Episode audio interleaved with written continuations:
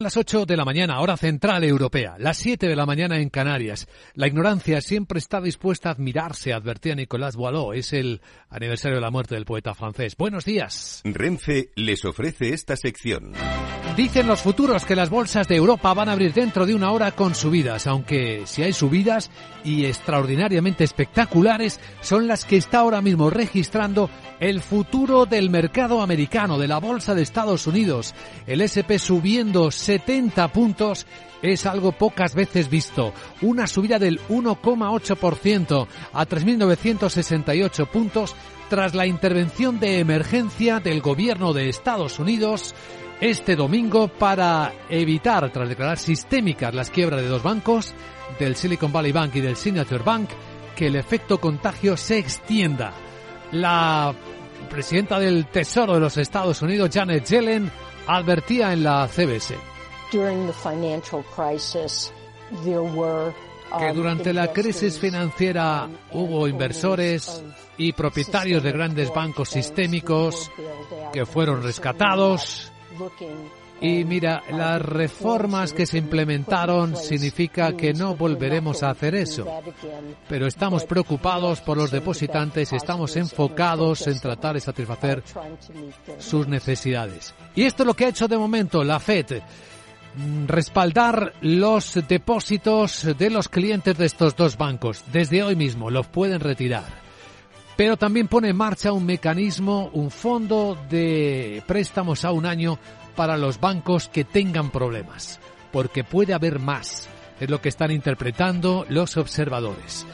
El impacto ahora mismo todavía es difícil de calibrar. Lo vimos en las caídas en cadena de los mercados de las bolsas de todo el mundo. Hoy ya estamos viendo rebotes, pero de aquella manera. El futuro europeo solo sube cuatro décimas, el Eurostox, en 4.237.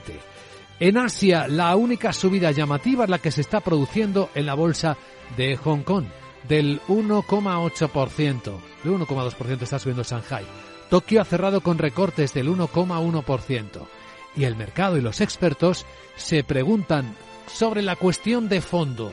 ¿Este daño, que puede ser sistémico a los bancos, tiene que ver con la agresiva subida tipo de interés de la Fed? Puede tener mucho que ver. Y de ahí que Goldman Sachs esté anunciando ya que no espera que en la reunión de este mes de la Reserva Federal se sigan subiendo los tipos parada de momento, probablemente en mayo otros 25 puntos básicos y a pesar de la fortaleza de los datos macroeconómicos, habrá que vigilar, dice Andrew Tilton, Goldman Sachs, en la CNBC, que habrá que vigilar todo esto. Uh, la regulación de las pruebas de estrés en los grandes bancos han sido significativamente más estrictas. Después de la crisis financiera, no esperamos que el colapso de Silicon Valley Bank tenga un gran impacto en la perspectiva económica más amplia, dice este analista. Bueno, pues enseguida la gran tertulia de la economía. Vamos a entrar eh, de lleno en esta cuestión hablar de las conexiones, del riesgo sistémico, intentar evaluar y dar contexto a esto que estamos viendo con Fernando Zunzunegui, María José Villanueva y Julián Salcedo. Pero antes, tenemos parada en Hong Kong. Está esperándonos Alicia García Herrero, economista jefe de Asia Pacífico en Natixis, porque hay cosas que comentar también de lo que ha ocurrido en las últimas horas.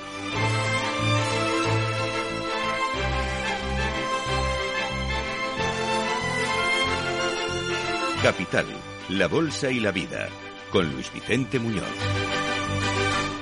Renfe les ha ofrecido esta sección. Mario, que eso de que no te da tiempo a pillar el tren.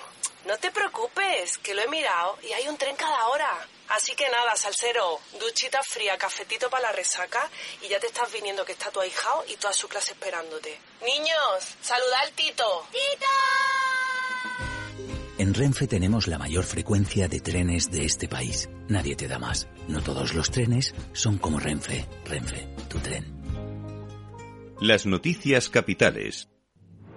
Acaba de estrenarse el nuevo primer ministro chino Li Qian asegurando que mejorará el entorno para las nuevas empresas, mientras que el presidente Xi Jinping eh, cerraba prácticamente la época reformista de Deng Xiaoping, diciendo que ahora el país debe trabajar para la autosuficiencia tecnológica. Así lo ha dicho durante la clausura de la Asamblea Nacional Popular. Aboga porque se debe crear un nuevo modelo de desarrollo. Insta a implementar la estrategia de revitalizar China mediante la ciencia y la tecnología. También en avanzar en la coordinación del desarrollo urbano y rural. En los últimos años, China ha anunciado diversas medidas y planes para fortalecer la industria nacional de los semiconductores y así reducir su dependencia de fabricantes exteriores como la taiwanesa TSMC. Referencias con las que empezamos en España nueva reunión sobre la reforma de las pensiones entre el gobierno y los agentes sociales.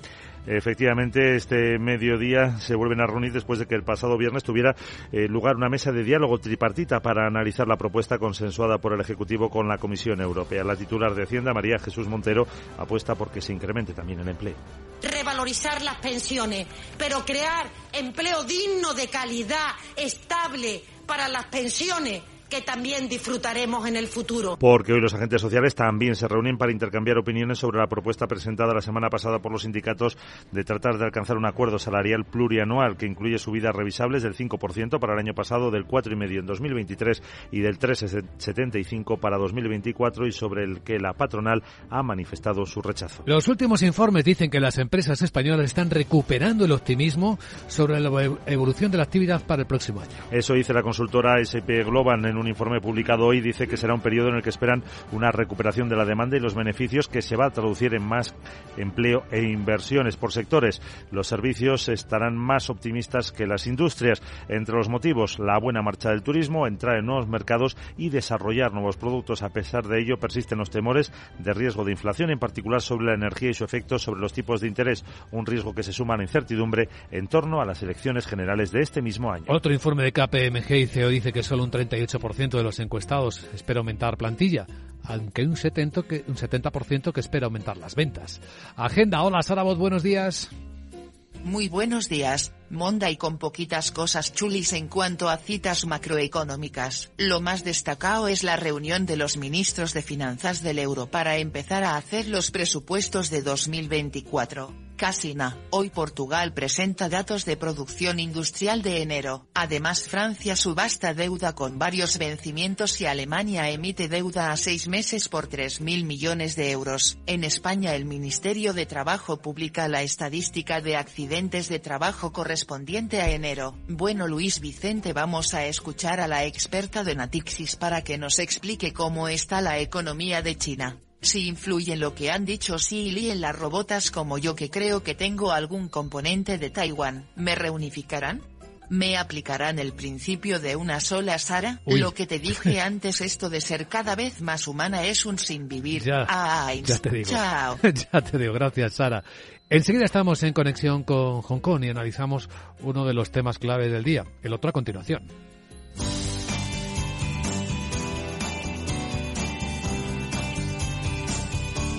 MSX International, empresa de automoción y movilidad, les ofrece la información del tráfico. En conexión con la DGT Alvarez, buenos días.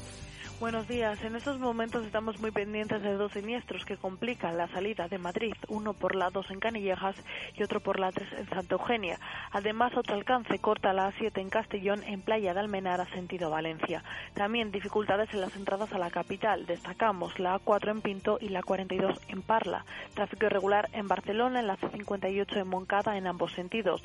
En Toledo, en la 42 en Illescas hacia Madrid. En Murcia, en la 7 en La Ñora, sentido Santomera.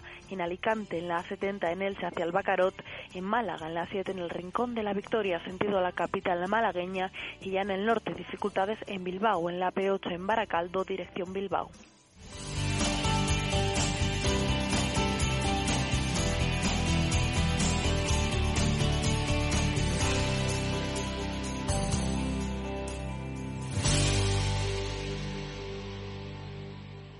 MSX International empresa líder del sector de la automoción, les ha ofrecido la información del tráfico y les desea cautela con sus vehículos.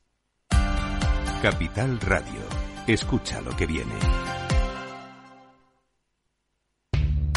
Adivina adivinanza. Puedes ir largo o corto, en acciones, índices o forex con apalancamiento constante por 2, por 3, por 4, hasta por 15.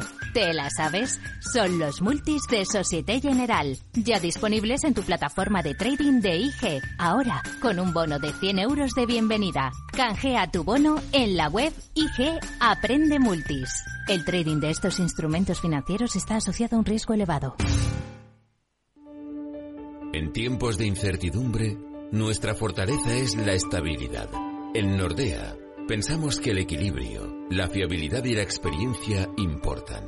Nuestra estrategia Stable Return muestra un sólido comportamiento en el largo plazo para sus inversiones.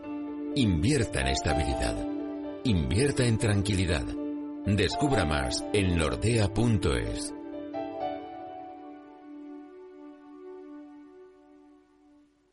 ¿Estás comparando hipotecas? Hay matices que marcan la diferencia. Hipotecas Cuchabank. Consúltanos directamente. Más info en cuchabank.es.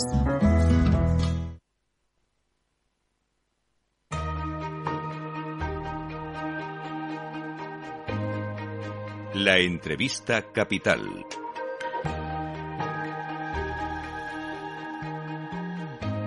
Luis Vicente Muñoz. Bien, vamos a dar contexto y analizar las importantes noticias con las que empezamos la semana y con la ayuda de Alicia García Herrero, economista jefe de Asia Pacífico en Natixis. ¿Cómo estás, Alicia? Muy buenos días. Buenos días. Imagino que lo primero, evaluando esta intervención de emergencia del gobierno de Estados Unidos, de la FED eh, rescatando, interviniendo dos bancos a los que considera sistémicos, el SVB y el Signature Bank, después de observar cómo se estaba empezando a producir efecto contagio ¿no? en los en bancos de todo el mundo. Eh, así es. Bueno, la verdad es que eh, mm, yo creo que este efecto contagio de no tener los tipos de interés donde los tenemos, al menos sobre todo en Estados Unidos, y encima no esperar, pues eso, incluso más después de la intervención de Paul en el Senado. Eh, claro, es que es el peor momento porque las expectativas e incluso la curva, ¿no? los tipos a largo plazo en Estados Unidos, pues se han eh, lanzado creando, digamos, una situación aún más difícil de, de, liquidez.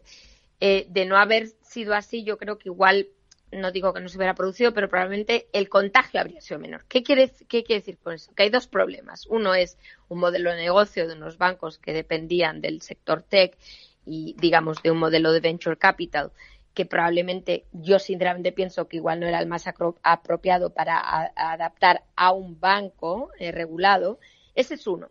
Pero el otro es, y este es el más importante, ¿qué puede ocurrir cuando los tipos de interés llegan a niveles, mm, digamos, eh, elevadísimos en poquísimo tiempo eh, y la liquidez se empieza a retirar del sistema. Digamos, este es el efecto contagio, porque no hay muchos bancos como estos bancos, si uno se pone a pensar.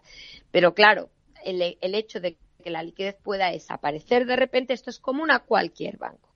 Eh, y es por, por, lo que estamos viendo este tipo de reacciones de, ya en el Reino Unido HSBC comprando eh, la, la, subsidiaria o la, la sucursal, creo que es una subsidiaria. Bueno, es decir, todo el mundo ya lanzándose a evitar el contagio. ¿Por qué? Porque los tipos de interés y la liquidez global no es la que era ¿no? al salir de la, de la crisis eh, del COVID. Y, y, es, y es ahora cuando empezamos a ver los riesgos de, de estos tipos tan elevados. Ahora lo que debemos intentar ver es si las decisiones o las medidas que se aplican son las correctas, porque decía anoche Yellen en la televisión que no iban a repetir los rescates de la crisis financiera a inversores y a propietarios de grandes bancos, sino que ahora se iban a centrar en los depositantes. Esto es distinto, ¿no?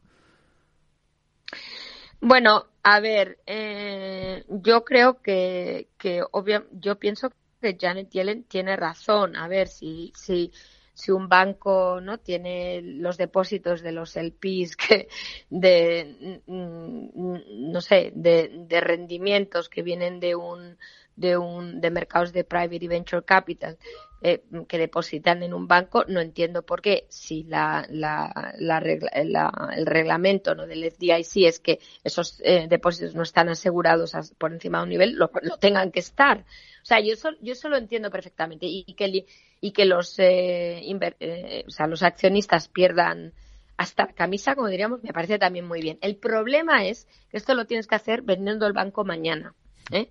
Nosotros hemos tenido una crisis bancaria en España en los 80. ¿Y cuál fue el, motivo del éxito? Que, los bancos se vendían en el fin de semana porque tú tienes que abrir el banco. No, pues, no lo puedes tener cerrado dos meses. No, o sea, tú tienes que cerrar, intervenir, cerrar y, al, y a la mañana siguiente decir que lo abres con otro señor, que el accionista ha perdido todo y que el depositante sigue con otro dueño. Pero claro, tienen que encontrar al dueño. Hmm. Es, que es ahí el problema. Eh, ¿Impresiones de si la Fed logrará detener el contagio con estas primeras medidas de emergencia? Mm, yo creo que es que la Fed, pero es que volvemos a expandir el balance, es que van a ir atrás como no los caracoles, porque claro, ellos ahora tienen que inyectar liquidez con una nueva ventana, ¿no? Eh, hacer la, el discount eh, window, ¿no? El, digamos, más, más ágil y eso es lo que tienen que hacer, sin duda. Pero el problema es que todo esto es expansivo. Claro. O sea, digamos que es lo que tienen que hacer, pero tiene que durar muy poco, porque si no se cargan todo lo que han hecho hasta ahora, ¿no? O sea, y yo creo que aquí lo, la clave es encontrar compradores rápido para el banco eh, a cualquier precio y de cualquier y mostrar que estos bancos vuelven a abrir. Es, yo, yo para mí esta es la solución ah, más rápida. Hay un elemento singular, eh, Alicia, en esta intervención del gobierno de Estados Unidos, porque no es solo sobre el Silicon Valley Bank, un banco que prestaba a startups, mm. sino también al Signature Bank, que es un banco que prestaba a mm. operadores en criptos. Bueno, de hecho estoy viendo subir a las criptos un 10%, ¿eh? una subida al Bitcoin a 22.352 dólares que nos hace pensar, es la primera vez ¿no? que se interviene en respaldar un banco relacionado con el mundo cripto. Bueno, pero es porque, a ver, porque una cosa, yo creo que Janet Yellen tenía claro lo que quería hacer, o sea, más liquidez a los buenos, eh, dejó los, eh, ¿no? Los accionistas pierden todo eh, y los depositantes hasta la parte asegurada, eso tiene todo el sentido, o sea, el one o one de, la, de las reestructuraciones bancarias, ¿no? Pero, claro, hay elecciones en Estados Unidos. Hmm. Y entonces, ¿qué ocurre? Que probablemente yo creo que el Signature Bank, ¿cuántos bancos dependen de los dos juntos en California? ¿Cuántos? O sea, ¿cuál es el, contagio, como decías antes, no? Y, después, bueno, California, casi nada, o sea, para, para un gobierno demócrata. Es que, claro, yo creo que el problema aquí es que probablemente pues la Fed Nueva York o el, no sé, la Fed de San Francisco pues tenga toda la información de las posiciones abiertas en el interbancario que no se pueden permitir, que tiene que ser algo así, porque si no, como bien dices, no tiene ningún sentido. Eh, situando claves geoeconómicas importantes, Alicia, en el otro lado del Pacífico, tenemos en China mm. ya el estreno del nuevo gobierno con Li Qian y su primer eh, discurso muy centrado en apoyar la iniciativa privada y las empresas. Veo algunos análisis que dicen que Xi Jinping está cerrando la época reformista de Deng Xiaoping y que empieza una nueva una nueva propia. Mm. ¿Cómo lo ves tú? Bueno, yo creo que esa época pues se ha ido cerrando desde el 2013 en el que llegó al poder por un modelo más hegemonista. No digo que sea peor porque no lo podemos saber aún, ¿no? O sea, es decir, obviamente China ha reducido su crecimiento desde desde Deng Xiaoping, pero igual aunque hubieran seguido con una economía abierta, porque también Japón lo redujo, también Corea del Norte, eh, Corea del Sur, perdón. O sea, quiero decir que cualquier economía que llega a 12.000 dólares per cápita crece menos, ¿vale? ¿Cuánto de eso se deba a las reformas que de hecho no se han producido apenas? China se ha abierto muy poco desde que llegó Xi Jinping, no ha reformado las empresas eh, públicas, en fin. Pero Claro, yo, yo soy de las que piensa que eso ha sido malo para China, pero también reconozco que China ha conseguido algo que igual sin esa, esa centralización del poder no habría podido conseguir. Ejemplo, la adquisición de tecnología en el, en el resto del resto del mundo, porque es el modelo China Inc. O sea, eh, es todos a por una, ¿no? O sea, todos a, por la tecnología de Occidente y eso es un, cuello de botella para China. Entonces, claro, la ironía de las cosas es que decimos, sí, China se está cerrando. La pregunta es, ¿es ese modelo el único que va a permitir a China ser hegemónica y, por tanto, no ser, como dice Xi Jinping, eh, contenida, ¿no? O incluso él utiliza la palabra encircle, eh, ¿no? Eh, rodeada por Estados Unidos para, para evitar su, su hegemonía, sus, pues no lo sé. O sea, la, si tu pregunta es si están cerrando, mi respuesta es sí. La que no tengo es si eso a estas alturas de la película es mejor o peor para China. Porque, claro, de seguir abierta, la pregunta es, ¿Estados Unidos permitiría una hegemonía de China? Hmm. Probablemente no. La pregunta que también debemos hacernos es, ¿y para el mundo? ¿Cómo es esto? Ya. Pues para el mundo, claro, es que nosotros estamos en el otro lado del charco, no sé. bueno, ni compartimos charco, en el caso de Europa, que es muy importante darnos cuenta de esto. Al no compartir charco, no cabe duda, esto lo digo así de claro, que, no, que es que ni, ni, por asomo ¿eh? podemos pensar que un mundo ¿no? Eh, con una hegemonía china nos va a quedar más cerca ni por asomo, geográficamente hablando. Olvidemos ya del modelo político, económico, ¿no? O sea, em, a mí me parece que es que esto es evidente, pero hay gente que no lo ve así. A mí me parece cuando hablamos, pues esto, ¿no? Con el Inflation Reduction Act, con muchas cosas en las que nos preguntamos, ¿estamos del lado que debemos estar? Y es que para mí la respuesta es, es que tenemos alguna opción en nuestra situación geoestratégica y yo te diría que incluso geográfica, o sea, ¿Qué papel puede tener España en el mundo, en, un mundo eh, dominado tecnológicamente y, digamos, económicamente por China? Muy difícil. Entonces yo creo que no, mm, digamos, tenemos que verlo así. Para nosotros, mal que me pese, ¿no? Pero un, mundo eh, dominado, ya digo, por China, por China económicamente hablando, es un mundo más difícil aún. Es un mundo más difícil aún. No es que lo podamos elegir en cualquier caso, pero por lo menos lo tenemos que saber. Buena reflexión, Alicia García Herrero, economista jefe de Asia Pacífico en Natixis. Gracias por compartirla en Capital Radio y buen día, Alicia. Gracias.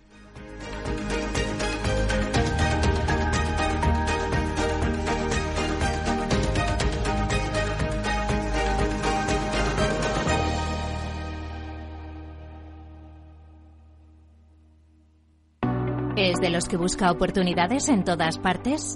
Únase a más de 300.000 inversores de todo el mundo comprometidos con su trading. Con CMC Markets obtendrá una experiencia de trading mejorada con una plataforma de nivel institucional varias veces premiada con más de 12.000 activos a su alcance. Opere con el mejor. Pruébelo sin compromiso con una cuenta demo. Entre en cmcmarkets.es o llame al 911 140 700. CMC Markets, su broker online de confianza. Los CFD son instrumentos complejos y están asociados a un riesgo elevado de perder dinero rápidamente debido al apalancamiento. El 77% de las cuentas de inversores minoristas pierden dinero en la comercialización con CFDs con este proveedor. Debe considerar si comprende el funcionamiento de los CFDs y si puede permitirse asumir un riesgo elevado de perder su dinero. Si quieres conocer mejor las empresas con las que trabajas, empieza por Informa. Compruébalo con tres informes gratis, el nuestro para que nos conozcas más y los dos que tú elijas para tu negocio. Solicítalos ya en Informa.es. Informa, líder en información empresarial.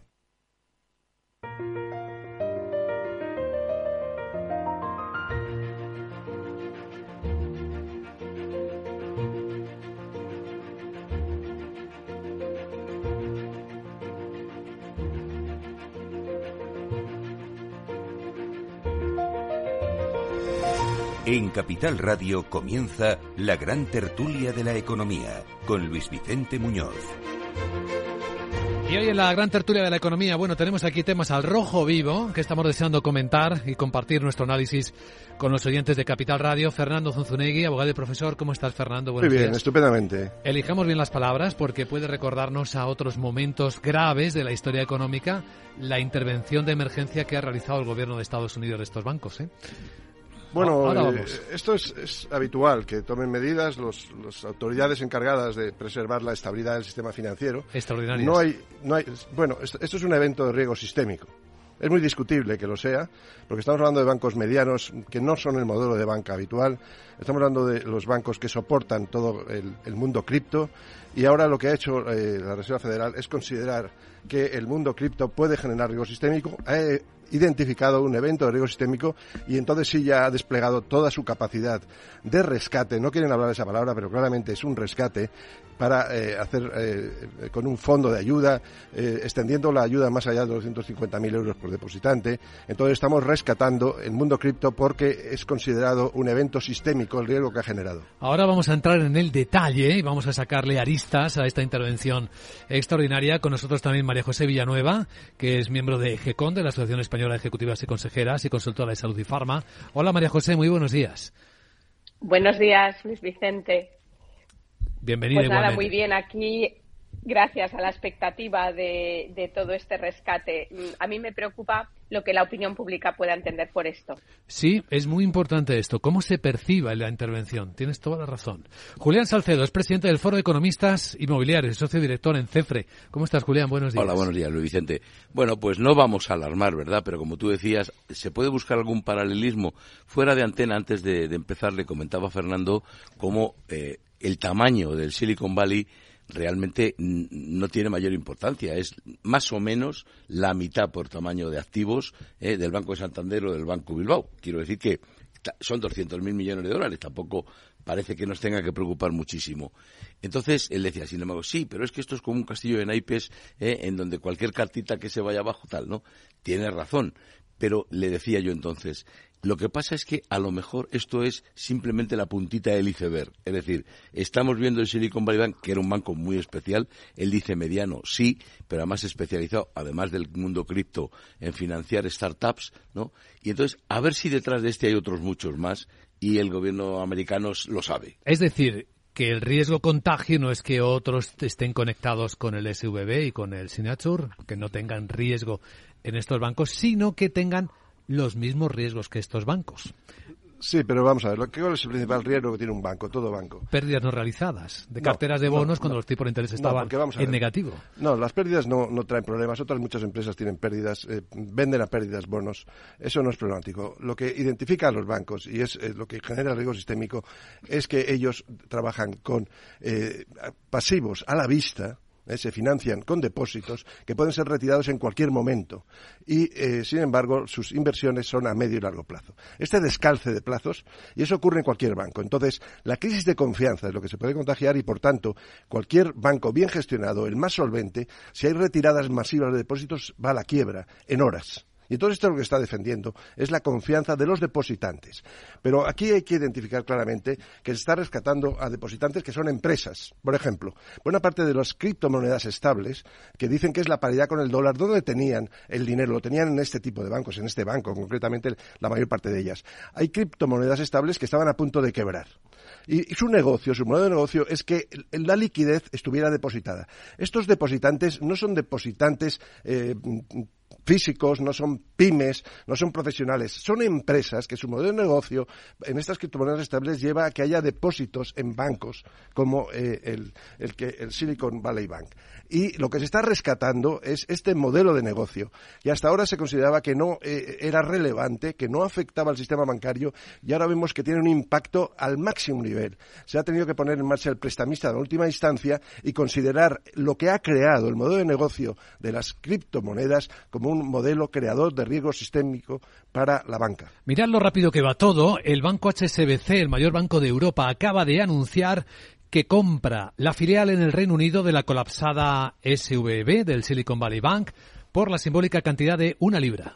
En un comunicado que ha remitido ahora mismo a la Bolsa de Hong Kong, donde cotiza, HSBC estima en unos 1.400 millones de libras, esto en euros serían unos 1.580, el capital que tiene la filial británica del SVB.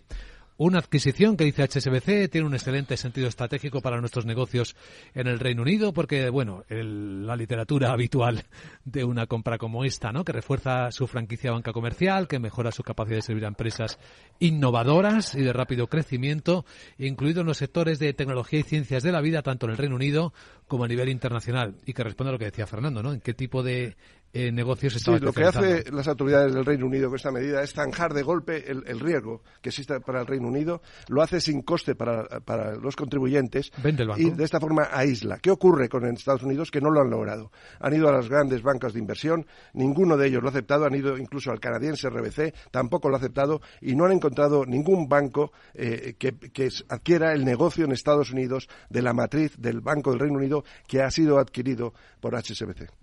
Sí, he leído esta misma mañana en The Wall Street Journal eh, cómo efectivamente la mayor parte de los depósitos que tenían eh, los clientes en el Silicon Valley Bank no estaban asegurados por esa garantía de 250 mil dólares que tiene para los depositantes particulares. Y también he leído algo que me llamó mucho la atención y era una empresa desarrolladora de videojuegos, eh, lamento no recordar el nombre, eh, declaraba eh, estar preocupadísima porque tenía decenas, me parece que leído cientos, ¿eh? pero voy a dejarlo en decenas de millones de dólares ¿eh? depositados en el Silicon Valley sin ningún tipo de, de- por tanto, de, de- de garantía de, de- lo diré, de, De respaldo, ¿no? de respaldo ¿eh? y que estaba muy preocupado. Entonces yo me pregunto, yo que conozco, creo, el, el negocio del desarrollo de videojuegos un poco, eh, tengo que decir, pero bueno, como una, empresa de estas que realmente no, no debe de manejar mucho efectivo puede llegar a tener allí depositados eh, decenas o cientos de millones de dólares en este pequeño, pues no deja de ser un pequeño banco.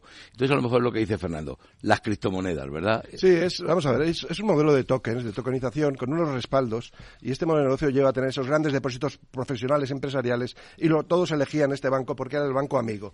Vamos a decir las cosas claras. Teníamos aquí un reto, un reto a los bancos centrales y al sistema bancario tradicional. Y eran aquellos que, a través de Bitcoin y las otras criptomonedas, iban a sustituir al sistema bancario tradicional y iban a eliminar estos parásitos eh, que no servían para nada y que no hacían más que entorpecer las finanzas y crear riesgo sistémico. Y ahora resulta que estos anarcoliberales, estos que quieren batir a los bancos centrales, están en cola y han hecho presión durante todo el fin de semana para que se les rescate porque iban a perder su dinero. Y han acudido llorando al Banco Central, por favor, Banco Central, actúe para rescatar mis negocios, las startups, todo el negocio de criptomonedas, para que el sistema bancario tradicional, a través del prestamista de distancia, les rescate. Señores, dejan de decir que los bancos centrales no sirven para nada, porque les están rescatando. O, les hago una pregunta, ¿por qué no rechazan la ayuda de la Reserva Federal y del Tesoro americano y siguen siendo anarcoliberales?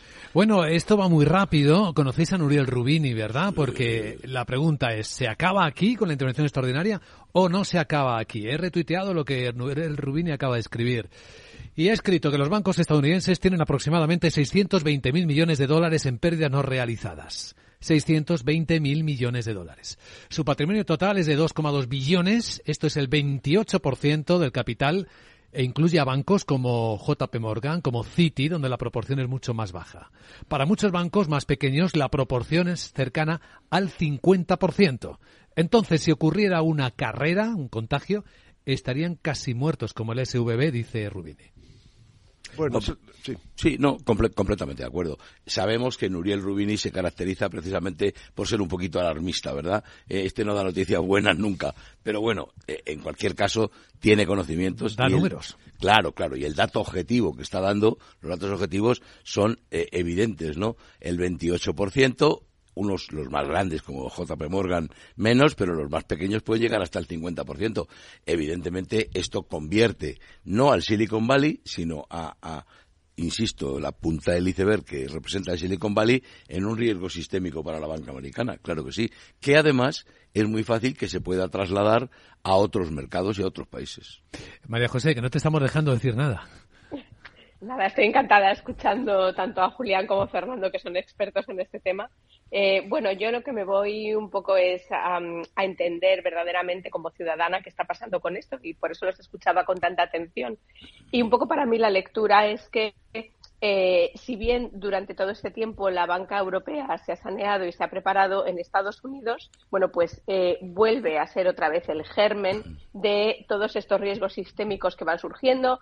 Primero fue en las hipotecas prime y, ahora eh, lo que está ocurriendo es en todo el mundo nuevo de la tecnología ligado a las criptomonedas. Y bueno, pues la preocupación es, ¿nos va a arrastrar a todos? ¿no? Yo espero que no, yo espero que la situación sea distinta, que bueno, hay, hay aprendizajes de por medio. Creo que la respuesta del Reino Unido da tranquilidad y ahora, bueno, pues lo que nos queda saber es realmente Europa y el Banco Central Europeo qué situación tiene respecto a este tema, ¿no? Que sería lo que, bueno, nos podría dar cierta tranquilidad entre, entre comillas, entendiendo la capacidad que puede esto de arrastrarnos o no, porque claro, si tú oyes hablar de JP Morgan que se puede ver afectado de, de Citi, pues realmente es que se te abren los ojos y, bueno, pues eh, te crea mucha incertidumbre. Cierto es. Eh, a continuación vamos a revisar qué impacto está teniendo esta decisión, esta intervención extraordinaria de Estados Unidos en los dos bancos en los mercados, porque es muy llamativo. En la era de la realidad virtual y teletrabajo, las empresas utilizan cada vez más los servicios en la nube e Internet se convierte en la nueva red corporativa. Pero la nube no siempre es un entorno muy seguro. Zscaler, con su nuevo y radical modelo Zero Trust, asegura usuarios y cargas de trabajo tanto de aplicaciones públicas como privadas. Descubra más en zscaler.es.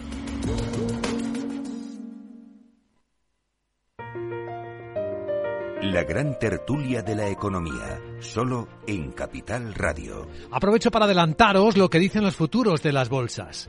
Bueno, es muy raro ver al futuro del mercado americano subir tanto. Aunque ha moderado la subida, en la sesión estética incluso subía más, en este instante el futuro del SP500 está 55 puntos arriba. Esto es un 1,4%. Llegó a subir en 1,8% hace un rato. Pero lo que llama la atención es lo poco que sube el futuro del mercado europeo. Pero poco poco, ¿eh? Dos décimas, siete puntos, el Eurostox en 4.227. Y poco poco sube el futuro del IBEX, donde los bancos pesan también. Está el futuro del IBEX 14 puntos arriba, esto es una décima, entre una y dos décimas. Eh, ahora mismo en 9.285, según veo en las pantallas de XTV.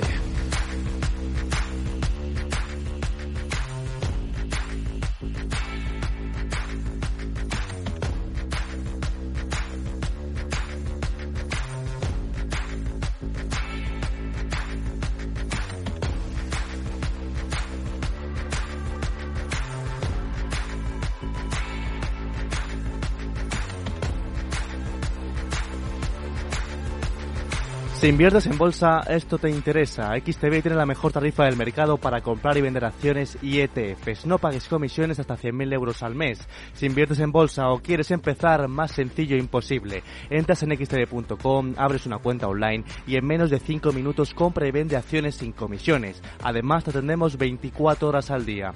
¿A qué esperas? Más de 660.000 clientes ya confían en xtb.com. Un broker, muchas posibilidades. xtb.com. A partir de 100.000 al mes, la comisión es del 0,2%, mínimo 10 euros. Invertir implica riesgos. Ah, y además, otra cosa, otra reacción sorprendente, y esto dedicado a Fernando Zunzunegui. Ahora mismo el Bitcoin, el Ethereum subiendo el BNB más de un 10%. Las criptos están, bueno, bueno, bueno, vaya rebote importante, 22.435 dólares en el Bitcoin se está reflejando pues esta alegría ¿no? de los eh, criptos que se sienten rescatados, como decía Fernando al principio. ¿eh? Sí, tienen un prestamista de última instancia. El, dinero de los contribuyentes va a rescatar sus, sus aventuras eh, de negocio. ¿Cómo nos va a afectar? Bueno, este banco era el principal financiador de las startups y todo el mundo de las criptomonedas en todo el mundo. Luego también en España seguro que tendríamos un impacto en, algunas iniciativas de capital riesgo. Pero ¿por qué los futuros de las bolsas europeas están así como tan tibios, como sin terminar de creerse que esto eh, Vamos a ver, eh, hay un riesgo sistémico identificado por las autoridades. Estos son alarmas. Esto nos va a afectar, por ejemplo, en que no va a haber nuevas subidas de tipos de interés. Eso decía Goldman Sachs. es curioso. En, tiempos de mudanzas eh, de, riesgo no se toman mudanzas, no se toman medidas. Que hace tres días estaban diciendo que la Fed iba a subir 50 puntos básicos y ahora que no, que nada. Es que la situación ha cambiado radicalmente. Ahora estamos ante un evento de riesgo sistémico. Se ha empezado a solucionar. Es muy posible que tenga efectos y que no se extienda. Lo que pasa es que todo el mundo se ha alarmado. ¿Por qué? Porque las autoridades han identificado un problema de un banco pequeño en Estados Unidos que está diciendo que tiene un impacto sistémico en toda la banca. Y en ese sentido todo el mundo está alerta y, veremos en los próximos días cómo se soluciona. Y ahora las, autoridades monetarias no van a tomar ninguna medida, no van a subir los tipos de interés. Y en ese sentido nos va a afectar porque el combate que estaban teniendo las autoridades monetarias frente a la inflación tan necesario para la economía ahora mismo se interrumpe. Nos gustaría mucho ser precisos en la información, porque en estos momentos de tanto ruido es importante saber cuál es el riesgo al que nos estamos enfrentando. Y quizás puedan ser em, muy esclarecedoras las palabras de Janet Yellen anoche en la televisión en, en, CBS News poco antes de que los reguladores anunciaran las medidas extraordinarias. Una reflexión de Janet Yellen que os dejo en el inglés original porque yo creo que se entiende muy bien, luego lo traduzco. Let me say that I've been working all weekend with our banking regulators to design appropriate uh, policies to address this situation. During the financial crisis, there were um, investors um, and owners of systemic large banks that were bailed out, and we're certainly not looking and uh, the reforms that have been put in place means that we're not going to do that again, but we are concerned about depositors and are focused on uh, trying to meet their needs. Estaba contando que ha estado trabajando con los reguladores, y ya vemos el resultado, en diseñar lo que llama políticas apropiadas para abordar esta situación. Y recuerda que durante la crisis financiera hubo inversores y propietarios de grandes bancos sistémicos que fueron rescatados. Y lo que reflexionaba Yellen es que esas reformas que se implementaron no van a volver a utilizarlas. Ahora están preocupados por los depositantes y están enfocados en satisfacer sus necesidades. Claro, bueno, yo eh, primero permíteme que me refiera un minutito o a un segundo a la evolución al alza del Bitcoin, ¿no? No dejemos o no debemos dejar de decir que el, el, valor, la valoración del Bitcoin es altamente especulativo y altamente volátil, ¿no? Por tanto, que suba o que baje, pues parece cualquier noticia, en este caso que efectivamente el rescate de las autoridades en los supervisores americanos, pues a los bancos, pues efectivamente le da un respiro y sube, ¿no? Pero igual que sube, mañana puede bajar. ¿eh? Yo quiero decir, dado esa condición especulativa que tiene. Y luego, respecto a lo que dice Janet Yellen, eh, de que políticas apropiadas, ¿no? Eh, eh, es curioso este, este, este, digamos, esta terminología que utilizan los políticos, o como en este caso las autoridades federales bancarias americanas, de ¿Qué son políticas apropiadas? Claro, efectivamente, rescatar o, de alguna manera asegurar a los depositantes. ¿no? Son dos cosas, ¿no? Rescatan depositantes y poner en marcha un fondo de préstamos a un año para los bancos con problemas. Claro, bueno, rescatar depositantes me parece que no tiene ninguna duda, porque efectivamente sus depósitos hasta 250.000 dólares están garantizados y eso da cierta tranquilidad. Pero precisamente la característica que tenía el, Silicon Valley Bank y probablemente otros bancos que se puedan ver afectados es que entre sus clientes no están particulares, están otro tipo de depositantes, que son empresas con fondos mucho más altos, como el que acabo de comentar, para los cuales los 250.000 dólares no funcionan para nada. Claro, sí que puede haber una cascada de quiebras en cadena desde el Silicon Valley Bank a sus depositantes que no puedan recuperar los fondos que tenían puestos allí, ¿no? ¿Eh? Entonces, esto sí que puede originar un verdadero problema. Sí, el mensaje de Yellen es claramente político y de respaldo a Biden, eh, que va a apoyar el rescate a la, a la industria cripto en Estados Unidos por este lobby tan potente de California en la propia nota de prensa que saca la Reserva Federal y el Tesoro, en minutos después de, esta intervención en los medios, se dice la clave de todo esto. Esto no va a recaer sobre el bolsillo de los contribuyentes. ¿Qué se hizo después de la crisis de Lehman Brothers y qué se hizo en, Europa con la resolución que hemos sufrido en el Banco Popular? Y es que no se iba a rescatar los bancos con dinero de los contribuyentes. Y ahora resulta que se está rescatando un banco con dinero de los contribuyentes. Y esto es un fracaso de la política de Yellen, del Tesoro, de la Reserva Federal y de la FEDIC, que es el seguro de garantía de depósitos de Estados Unidos. Se están cumpliendo las reglas. Se está rescatando a, los bancos y a un mundo empresarial a través del dinero de los contribuyentes. Y trata de justificar lo injustificable. María José. Pues yo lo que, lo que veo aquí es desde el punto de vista de aprendizajes, ¿no? Porque sí que es cierto que hemos vivido en todos estos años como una fractura muy grande del status quo, sobre todo también por las generaciones más jóvenes que, bueno, les ha apasionado todo el tema de las criptomonedas, esa manera de, de hacer las cosas de una manera diferente, de pensar que los, los, reguladores o el mercado habitual estaba obsoleto y todas esas cosas. Y yo creo que esto eh, sí que sirve para poner las cosas en su sitio y sí que sirve eh, para decir que el sistema financiero tiene unas bases sólidas y que las reglas sobre las que se tiene que basar son reales y que al final, eh, bueno, la innovación se acepta y la innovación se adopta, pero eh, a esa innovación hay que ponerle una serie de normas porque al final, eh, quiero decir, detrás de esto hay humanos y los errores y los problemas se repiten. Hmm. Bueno, hace un instante contábamos en adelanto cómo el HSBC había, mm, se había quedado con la división británica del SVB. Jeremy Hunt, que es el ministro de Economía y Finanzas del Reino Unido, había hecho justo antes también una declaración sobre el riesgo que genera el colapso del SVB. I think the first thing to say is the Governor of the Bank of England has made it very clear there is no systemic risk to our financial system. Um, so people should be reassured on that basis. But there is a serious risk to our technology and life sciences sectors, many of whom bank with this bank that most people won't have heard of. Ojo a estas palabras, ¿eh? Dice que lo primero que hay que decir es que el gobernador del Banco de Inglaterra ha dejado muy claro que no hay riesgo sistémico para nuestro sistema financiero, así que la gente debe estar tranquila sobre esa base, pero, dice Jeremy Hunt, existe un grave riesgo para nuestros sectores de tecnología y de ciencias de la vida, muchos de los cuales realizan operaciones bancarias con este banco del que mucha gente no ha oído hablar. Claro, claro, es, lo que decíamos, ¿no? Efectivamente, este es un banco pequeño, pero precisamente que daba servicio o al que acudían eh, fundamentalmente empresas tecnológicas, startups, que por su propia definición de la actividad conllevan un riesgo importante. Y luego hay una circunstancia que no quisiera dejar de decir, ¿verdad?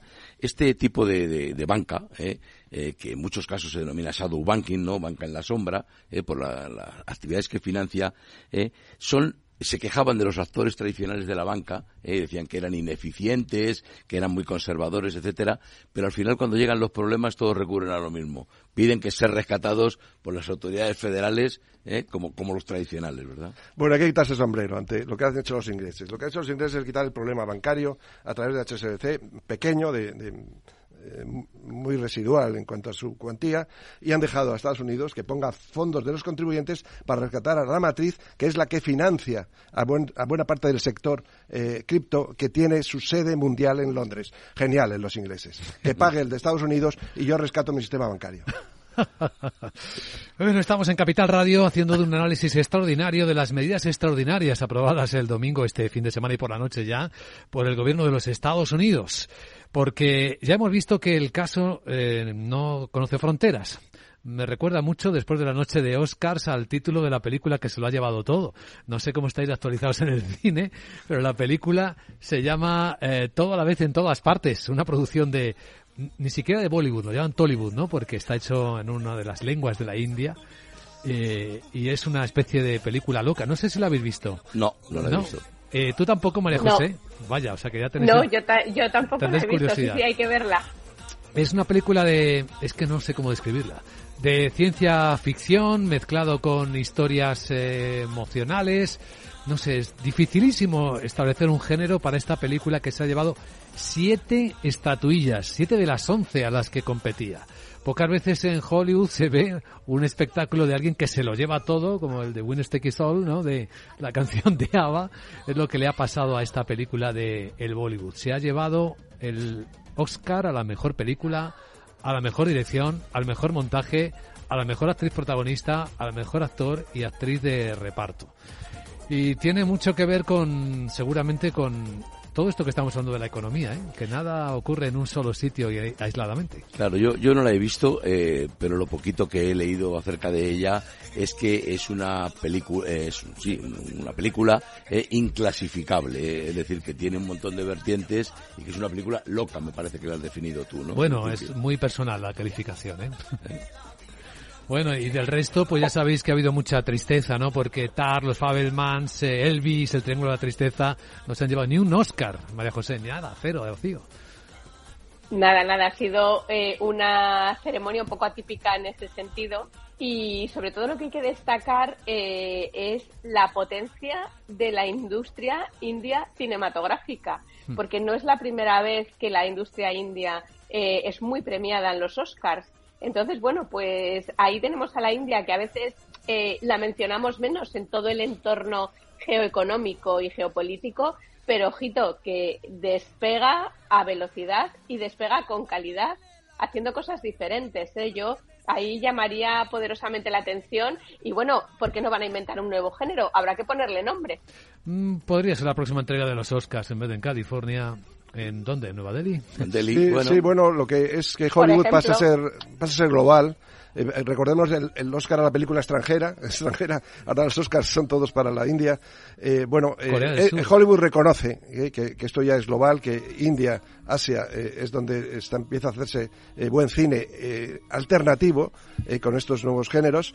bueno, es, es, muy inteligente lo que está haciendo Hollywood. Bueno, la gran tertulia de la economía. Sí, ponemos un broche un poco más musical a una tertulia de alta tensión, de alto análisis sobre los temas grandes con los que empezamos la semana.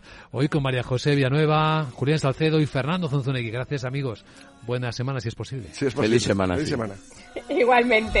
Hasta luego.